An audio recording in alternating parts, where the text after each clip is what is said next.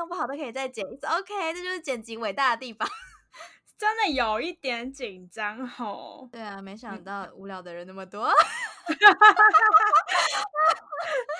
好了，我要开始喽。OK，开始吧。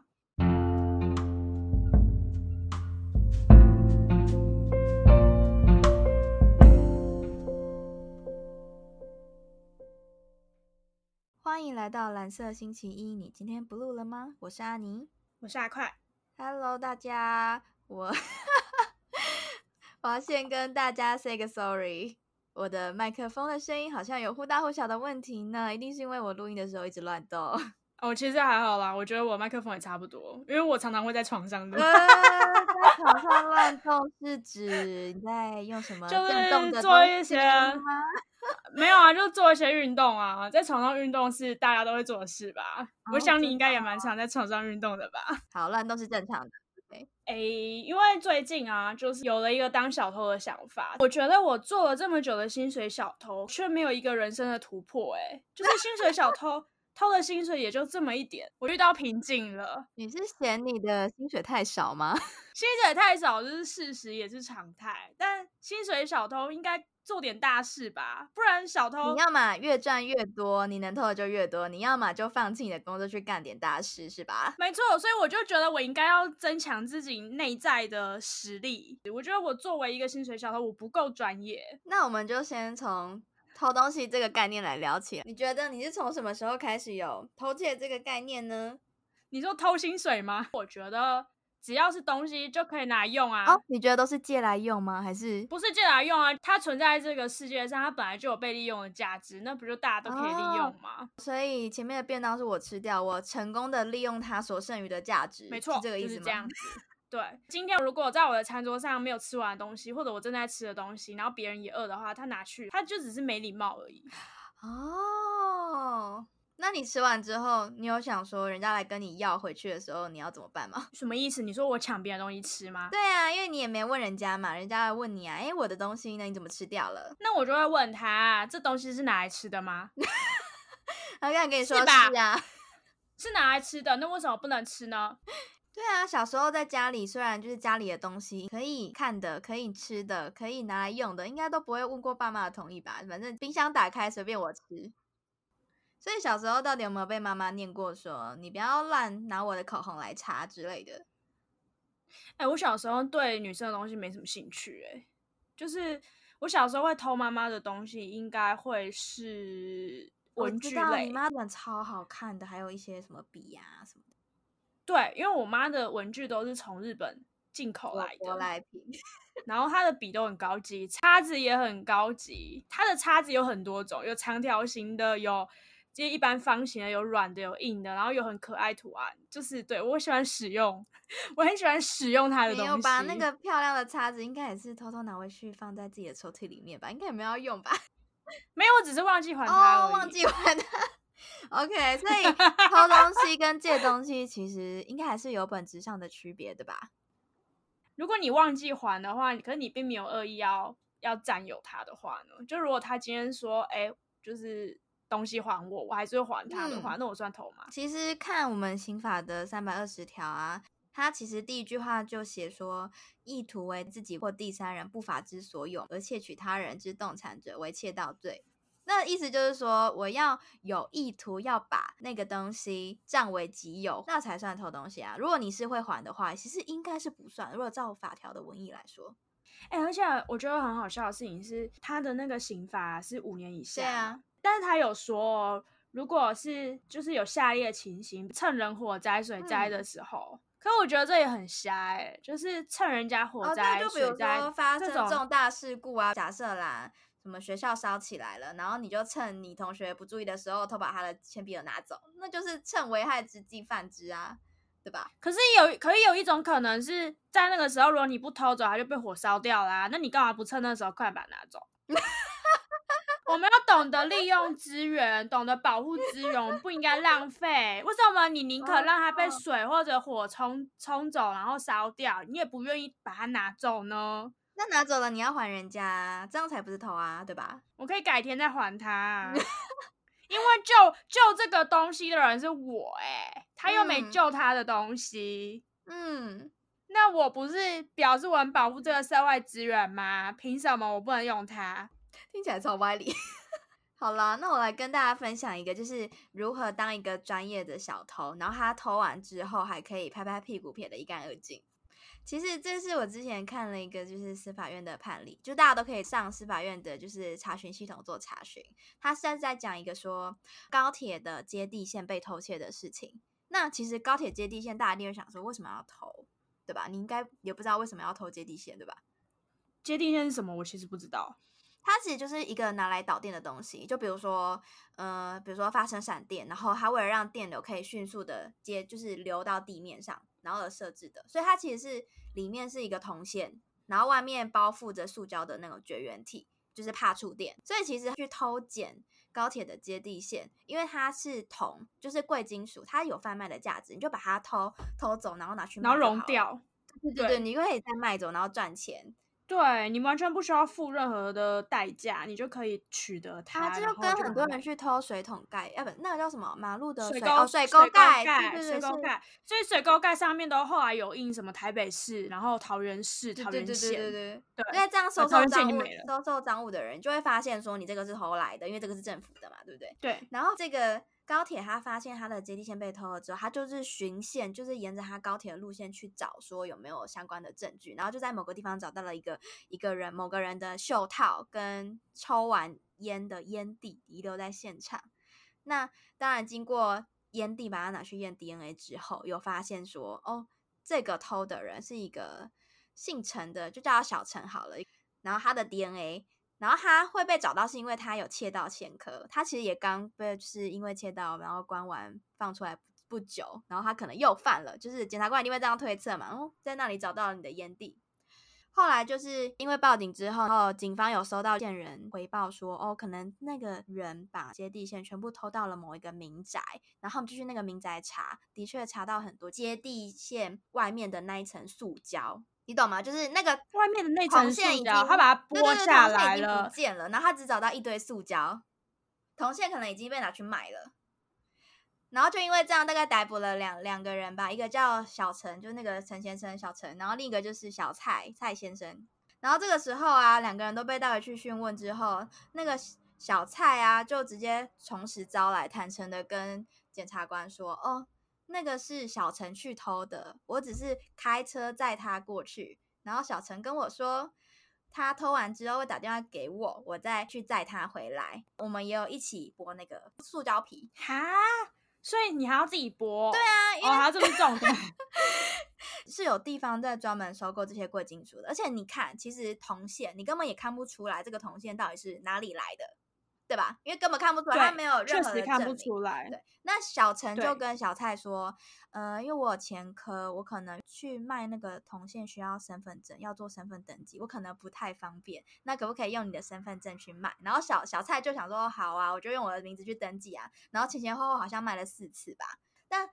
但其实小陈从头到尾都没有承认他有偷窃，他都说哦，袖套在那边是因为小蔡开我的车，那个袖套就放在我的车里，说小蔡要诬赖他，小蔡故意把他的袖套丢在那里，就是撇得一干二净。那现在就只能证实说到底他有没有拿，然后他有没有在现场。可是其实窃盗好玩的地方就在于你，因为它不是现行犯，你根本就无法知道说就是那个人偷的。其实很多时候都是靠犯罪的人的自白。但这个时候小蔡承认了，小陈不承认。那在一审的时候，其实两个人都被判了窃盗罪。然后我觉得小陈超聪明的，就是他有提上诉，但是小蔡没有提上诉。结果二审的法官真的判他说：“哦，你这个证据不足哦。”所以他就判小陈无罪。那这样就会有一个逻辑的矛盾是，既然其实他那个问题就出在，如果你的一审判决里面两个都有罪的话，你到二审判决，你应该会判两个都没罪，因为在证据里面并没有显示一个有犯案，一个没犯案，所以这问题是出在二审的时候，小蔡他没有上诉，你缺了这个程序，对，所以其实经验老道的小陈很明显的知道说他上诉就没事了，所以他在一审的时候也完全不认罪。但是小蔡却在一审的时候承认说他有犯这个罪，但他只承认他是开车的人。但因为证据不足嘛，对，因为二审是证据不足，你可以判定他其实一审的时候就算是证据不足，只是因为小蔡的口供让他们有罪。对。所以其实我们从这件事情要知道，一起去做这件事情的人，他有上诉的时候，你一定要跟着去上诉，因为他的结果会影响你的结果，而且尤其在你们一审判决已经是这好像在教别人做错做坏事，没有，就是我们一起犯错，那理应如果有一个人可以无罪开释，那我应该也要一起无罪开释啊，对吧？对，怎么可能会有说我们一起做坏事，然后结果一个人无罪，一个人有罪呢？对吧？而且我们都分赃了，你也拿到钱，我也拿到钱。可是我觉得最可怜的是小蔡，他其实从头到尾每次帮他变卖，他只拿到一千元的，呃，他真的假的？一千元的就是手续费，不是一千块哎，很扯哎。对，然后还要扛这个罪责，我觉得他也太可怜了吧。不是啊，那个铜线怎么可能卖只有一千块？对，那剩下的钱都小陈拿走，所以他还很白痴的拿自己的身份证去变卖东西，然后再把钱分给小陈。对，因为是小陈拜托他去的，他可能只是拿一个就是我帮你做事的费用，但实际上我猜啦，偷的也是小陈，然后主主谋也是小陈，全部都是小陈叫小蔡去做。哎，我觉得我觉得这个小蔡蛮蛮智障的。他 他其实他其实是一个好朋友哎，就是朋友要交这种哎，真的，他不跟你收钱，还帮你扛罪责，所以我们要疯狂收集身边这样子的朋友，等到我们有一天有一些突发奇想的大事要做的时候，找他一起找这些人一起，然后一定要记得做这些事情的时候，不可以找三个人，就是加你自己，最多就两个人，或者你自己单独。你说这样会加重犯刑吗？所以，所以你对啊，所以你现在在告诉我，就是如果我我作为一个薪水小偷，我没有办法提升我自己偷窃的量的话，我就提升我自己不被发现自己在偷钱的状况。哦，对啊，你就不要被发现就好了。对，你可以假装你不是薪水小偷，但你实际上就是薪水小偷。而且，其实他们现场犯案一定会带剪刀，才可以剪接地线。那个那个剪刀其实就是我们称之为的携带凶器。就是他有带工具哈，凶器哎，就是犯案的工具啊。他不是我们一般认知的说凶器一定要拿来杀杀人哦，不是不是拿来杀人的，其实就是拿来作案的凶器。所以有带给息的会比较对，有要六六个月以上。没错，因为这就表示你预谋啊，对吧？预谋的处的刑就会比较。你如果随身都有带美工刀或什么修眉刀的人怎么办？啊，你如果用那修眉刀，那那算凶器吗？你也没预谋啊，你就只是顺便啊。有的人不是要带指甲剪吗？你要你要让法官相信你带的那个是日常携带，而不是刻意携带啊。其实就只差在这里。哇塞，这整个都很都很靠感觉，就是我感觉你好像有偷，跟我感觉好像你没偷。哎，没错。其实很多时候都是抓不到现行犯，你只能靠靠后面的证据去推啊。你有没有觉得很有趣？我觉得是有点瞎，就是 就是偷东西这件事情，如果你没有办法是现行犯抓到的话，然后你后面的东西全部用臆测的，然后还有看那个人的态度，那这样子这样子作为一个小偷需要训练的事情，应该是先骗自己。哎，你只要做的越清白，法官就相信你真的清白。哎。那不就鼓励大家就是要懂得这种话术跟表演状态吗？哎，可是我讲真的，我觉得偷窃这件事情根本是跟法官玩赛局。他其实跟囚犯两难蛮像的，哎，就是如果今天小蔡跟小陈他们可以讨论好他们要怎么讲的话。其实他们就两个人都不认罪的话，他们可以。如果他们两个人都一起想好彼此合作，然后互不认罪的话，他们最好的结果就是两个人都获无罪释放。对，但是如果是两个人不知道对方的情况之下。会变成说，我认罪的话，可以确保我自己是最低的刑罚，因为我可以减刑嘛。对你如果坦诚的话，可能法官会觉得你有悔意，然后而判你比较轻的刑罚。可是你从这件事情可以看到，这两个人就是小陈不是第一次玩这个游戏了，所以他知道要合作，但是小蔡不知道，所以小蔡第一件事情他做的决定就是他先认罪，他只要认罪就可以确保自己虽然没有判无罪，但可以比较轻的刑罚。但小陈小对小陈已经玩过很多次了，所以即使小蔡决定认罪，然后小陈还是会选择坚持不认，因为他知道上诉的结果会是他不认的话，还是有机会可以无罪开始的，这是对他比较有利的方式。所以我觉得，嗯，要偷就当一个高明的小偷，然后偷一个大笔的。然后你比如说，反正你被关，你在你了不起，你被关五年，五年出来，哎，对啊你钱还是在啊，对啊，对不对因为反正如果今天你是在黑市里面已经把东西都变卖掉，然后剩下来的现金，你只要藏在别人找不到的地方就好了。没错，因为你不讲，根本没有人知道在哪里。对啊，而且也不可能去搜查你的亲戚家或什么，就不可能对，没有办法做这件事，因为我们又不是孤独的中是中共同啊而且路人。呃，而且那种惯犯，他早就有他流就是赃物流出的管道了，好不好？他偷了当下，马上就是去变现了，对啊，然后其实还蛮划算的啦。对不对？就是如果以整体利益来说，如果你是为了那一笔钱的话，其实偷东西还蛮划算的，而且就是就是策就是要策划好，然后干一笔大的。哎，这个有没有比我们第一集讲的乐透还要更有效益，然后大家更觉得可以实现的？哎、其实我觉得这比乐透还好，因为你乐透还要还要去计算几率，然后你还要靠运气，因为我觉得那计算几率也不是那么容易。就是与其买乐透，然后让真的会不会实现这个的机会留在别人手中，你不如自己决定去干一笔大笔的。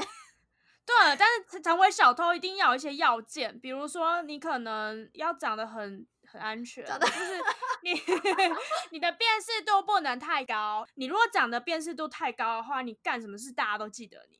所以你要长得很路人，哦就是别人在说我要认这个人还是认那个人，根本看不出来是是谁。对，好像是他，好像是他这样。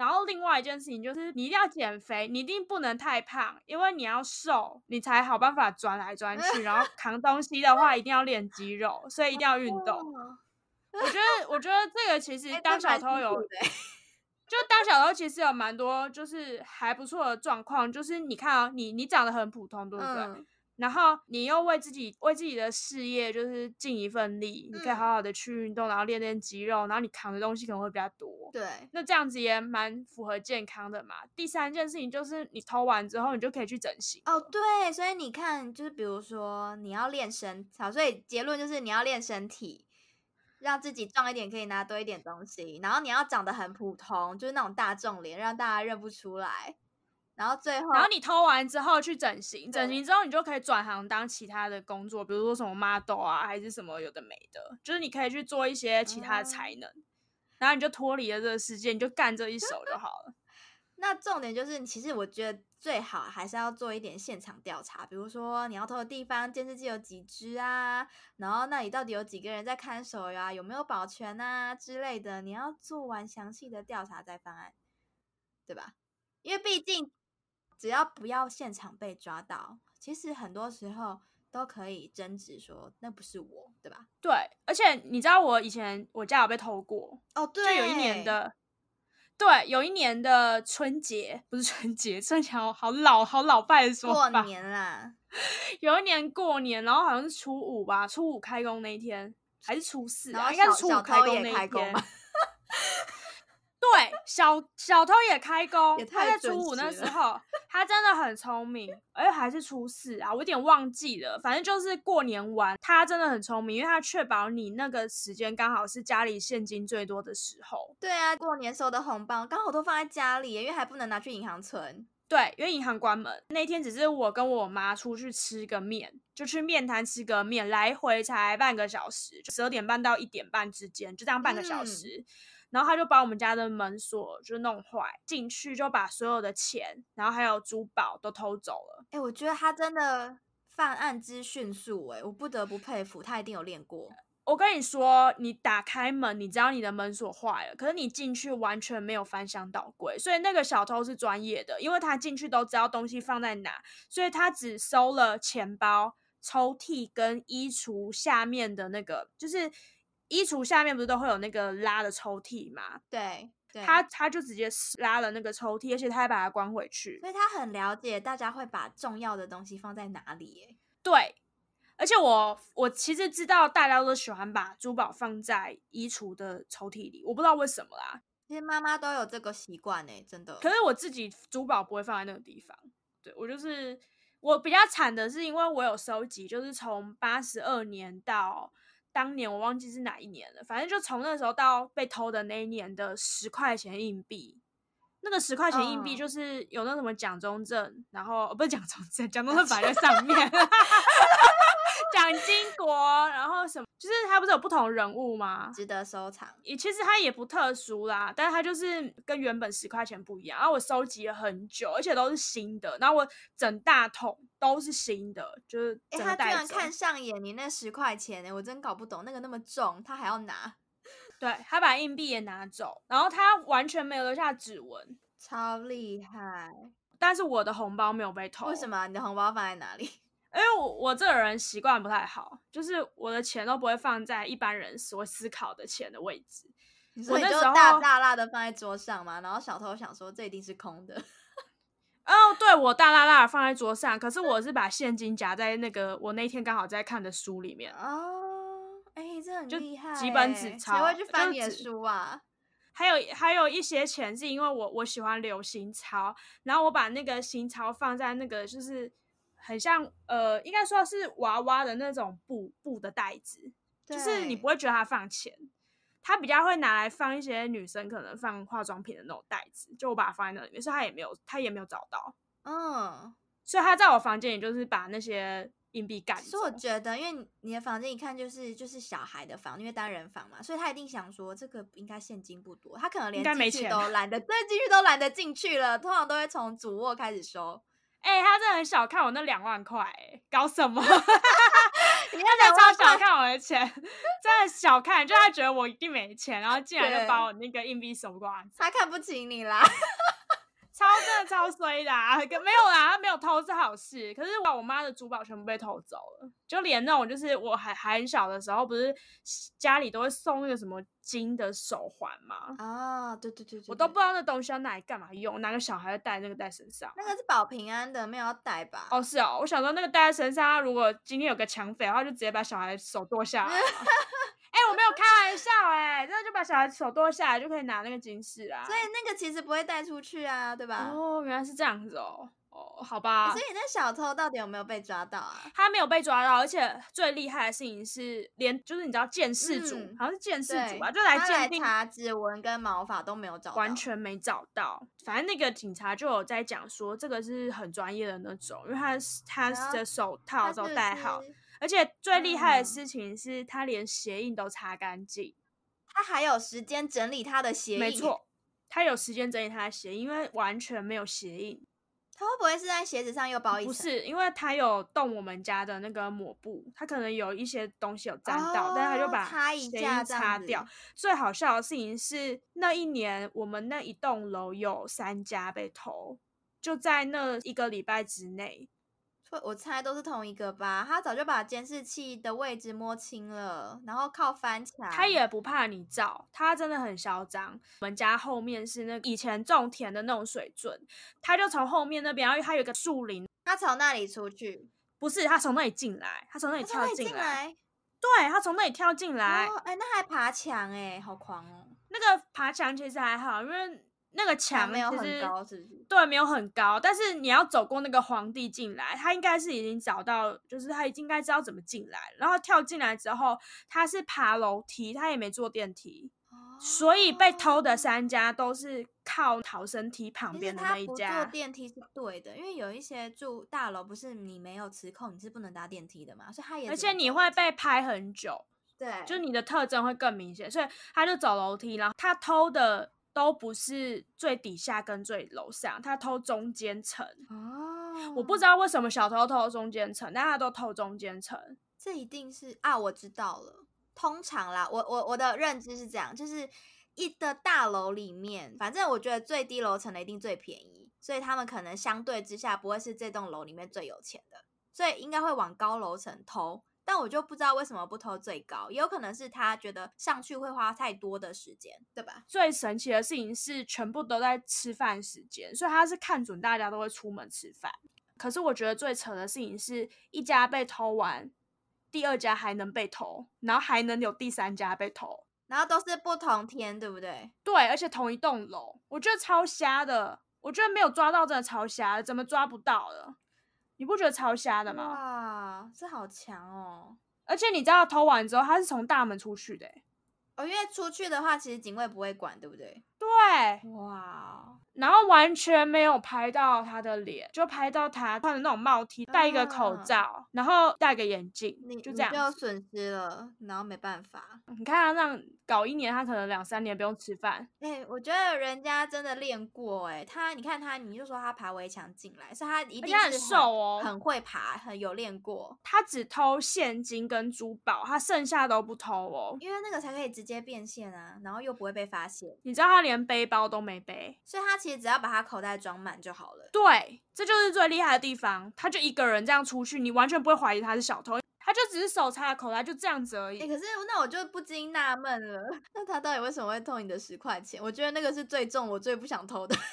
哎、你不要小看那个十块钱，那个十块钱加起来应该有两三千块，就很夸张。然后他还留两块钱在那边，他可能匆匆忙忙带走的时候，就是有掉下来吧，就有掉两块，真的。我然后我就说，哦，这小偷还蛮贴心的，还留两块钱给我，就是 一元复始两次。祝你万象更新嘛，也确实啊，你们家的确，嗯，万象更新，超衰的，所以我们应该要学习这个小偷的精神。而且他是破坏锁，所以我有听说，就是破坏锁如果在什么三十秒还是一分钟内没有成功的话，他就会放弃。哦，懂，开锁难，但破坏锁简单。他没有要开锁，他就直接把你弄掉，而且他感觉是用那种钳子直接把你嗯挖坏，这样。哦，他是用破坏的方式，可是我觉得很厉害的事情是他可能很会破坏，所以没有发出太大的噪音，不然一定会有左邻右舍听到。我觉得这点蛮强的诶，它破坏锁居然不会被发现。对，而且一次破坏两道锁，所以我其实建议大家，如果要保护自己家的话，就是你的锁要弄得比较难破坏，不是比较难开。哦，对，因为其实难不难开，小偷根本不在意，他会整个把锁卸下来，对，所以你如果让那个锁要破坏的时候，它很难把它弄坏，会比较有嗯保护效果。就算它很好开，但是它很难破坏，那就还是很有效果。因为他根本没有时间在那边解锁，除非是用开锁的方式进去，那你就可以判定他是个会开锁的小偷嘛。啊，我还一直认为说，要当一个成功的小偷，你要先从开锁。我其实是家里被偷之后，我才知道原来小偷没有在开锁的，所以说什么锁匠以后可以去当小偷，很开心，这都是骗人。那根本就假对啊，等你开完都，人家都已经在门口看着你了。没错。早上吃完饭回来了，你怎么在这里？对啊，你在干嘛？哦，我在练习开锁，然后直接现行犯逮捕。傻耶。那我们今天故事就聊到这边，我们下一集会有精彩的与小偷正面对决的故事。那讲我很夸张啊！那你说说，你不是跟小偷正面对决吗？你还有你追我跑的戏吗？好了，让大家期待一下。操纵小偷的几率这么高，操纵头奖的几率这么低，是什么概念？